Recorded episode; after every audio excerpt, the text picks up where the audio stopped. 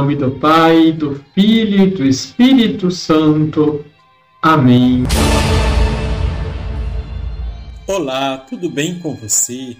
O Santo Padre, o Papa Francisco, no Ângelus do dia 18 de dezembro de 2016, falava-nos sobre a importante contribuição de José e Maria na história de nossa salvação. Maria e José, os quais foram os primeiros a receber Jesus mediante a fé, introduzem-nos no mistério do Natal. Maria ajuda-nos a colocar-nos em atitude de disponibilidade para receber o Filho de Deus na nossa vida concreta, na nossa própria carne. José estimula-nos a procurar sempre a vontade de Deus e a segui-la com plena confiança. Ambos se deixaram aproximar por Deus. Deixe seu like, compartilhe. Liturgia, Liturgia diária. Estamos bem próximo do Natal do Senhor, do seu nascimento. Mateus capítulo 1, versículos de 18 a 24, nos conta como isso aconteceu. Os casamentos judaicos envolviam três etapas. A primeira etapa era o compromisso. Ele geralmente era combinado pelos pais ou por um casamenteiro, enquanto o casal ainda era criança. A segunda etapa era o noivado, consistia num relacionamento com vínculo jurídico, com duração de um ano. Nessa etapa, o casal vivia separado e não tinha relações íntimas. Se alguma das partes não quisesse, nesta fase, prosseguir com o casamento, deveria haver um divórcio. E a penalidade por ter relações sexuais com uma virgem prometida era apedrejamento, até a morte de ambos. A terceira etapa era o casamento.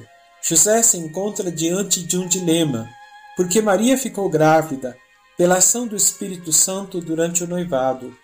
Chocado pela notícia da gravidez de Maria, ficou em dúvida sobre um possível adultério. Imaginemos também os sentimentos de Maria. Como ela explicaria que estava grávida pelo poder de Deus? Quem acreditaria em uma história dessas? Se José se sentisse ultrajado e traído, alguém entenderia. A maioria dos homens teria planejado vingança contra tal insulto à sua masculinidade e a possibilidade de se tornar motivo de chacota para os outros homens da aldeia. Mas José não era uma pessoa comum. Ele era um homem justo. Ele não queria expor Maria abertamente. Fazer isso a tornaria passível da punição mais severa.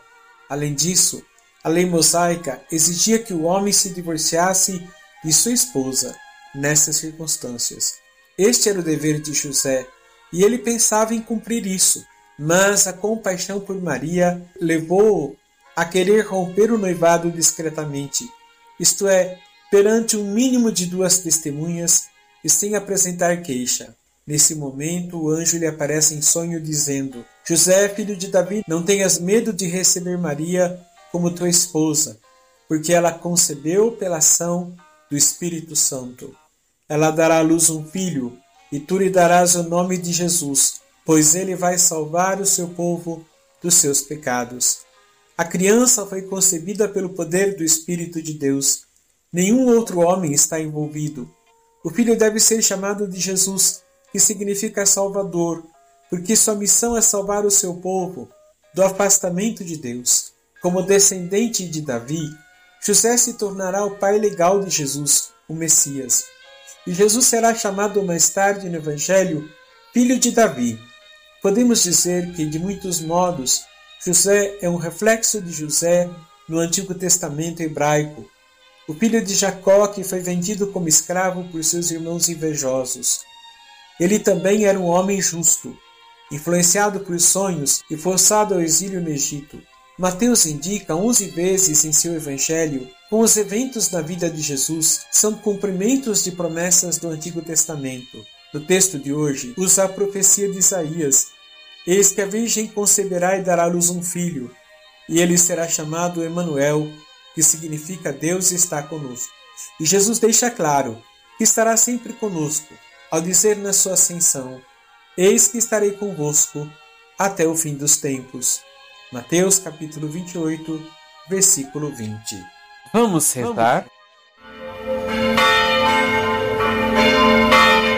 Derramai, ó Deus, a vossa graça em nossos corações, para que, conhecendo pela mensagem do anjo a encarnação do vosso Filho, cheguemos por sua paixão e cruz à glória da ressurreição. Por nosso Senhor Jesus Cristo, vosso Filho, na unidade do Espírito Santo. Amém. Abençoe-vos o Deus Todo-Poderoso, Pai, Filho e Espírito Santo. Amém.